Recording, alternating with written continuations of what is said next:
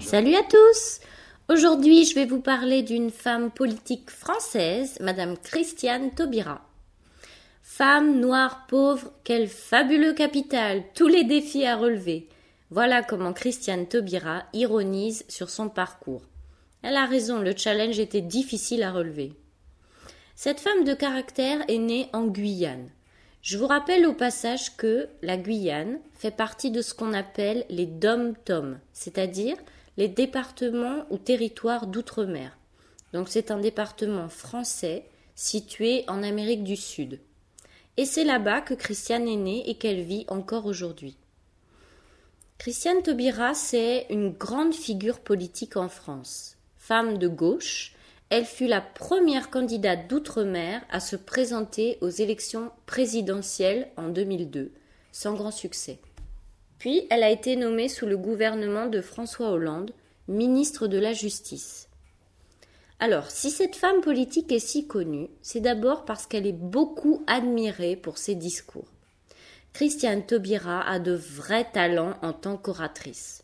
Lorsqu'elle parle, ce qui est très impressionnant, c'est qu'elle n'a jamais aucune note.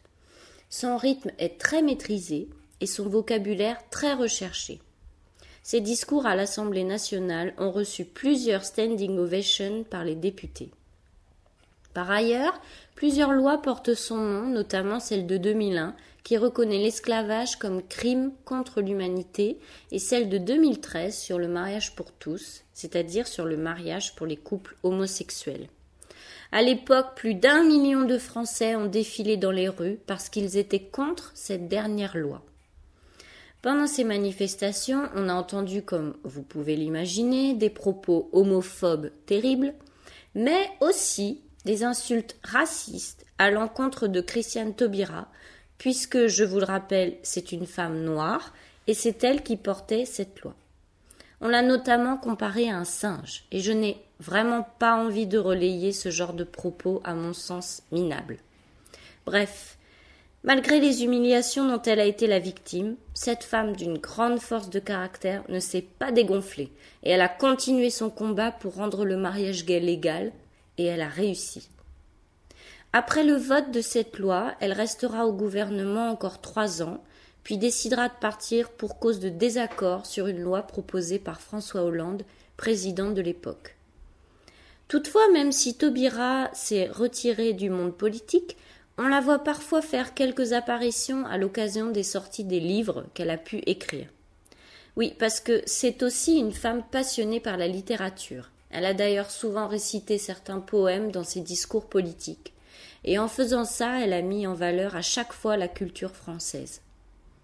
Alors voilà, je voulais vous parler de cette femme, pas forcément pour ses opinions politiques.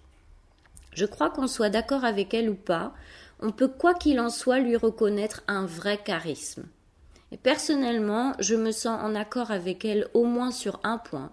J'ai la certitude, comme elle, que la culture peut vaincre la bêtise humaine, notamment le racisme et le sexisme, dont elle a été directement victime. Et puis si vous avez l'occasion de voir certaines de ces interviews, vous verrez que, contrairement à une majorité des hommes et femmes politiques, se dégage d'elle une réelle joie de vivre. Et les gens rayonnants, moi, j'adore ça. Voilà, c'est tout pour aujourd'hui. À bientôt.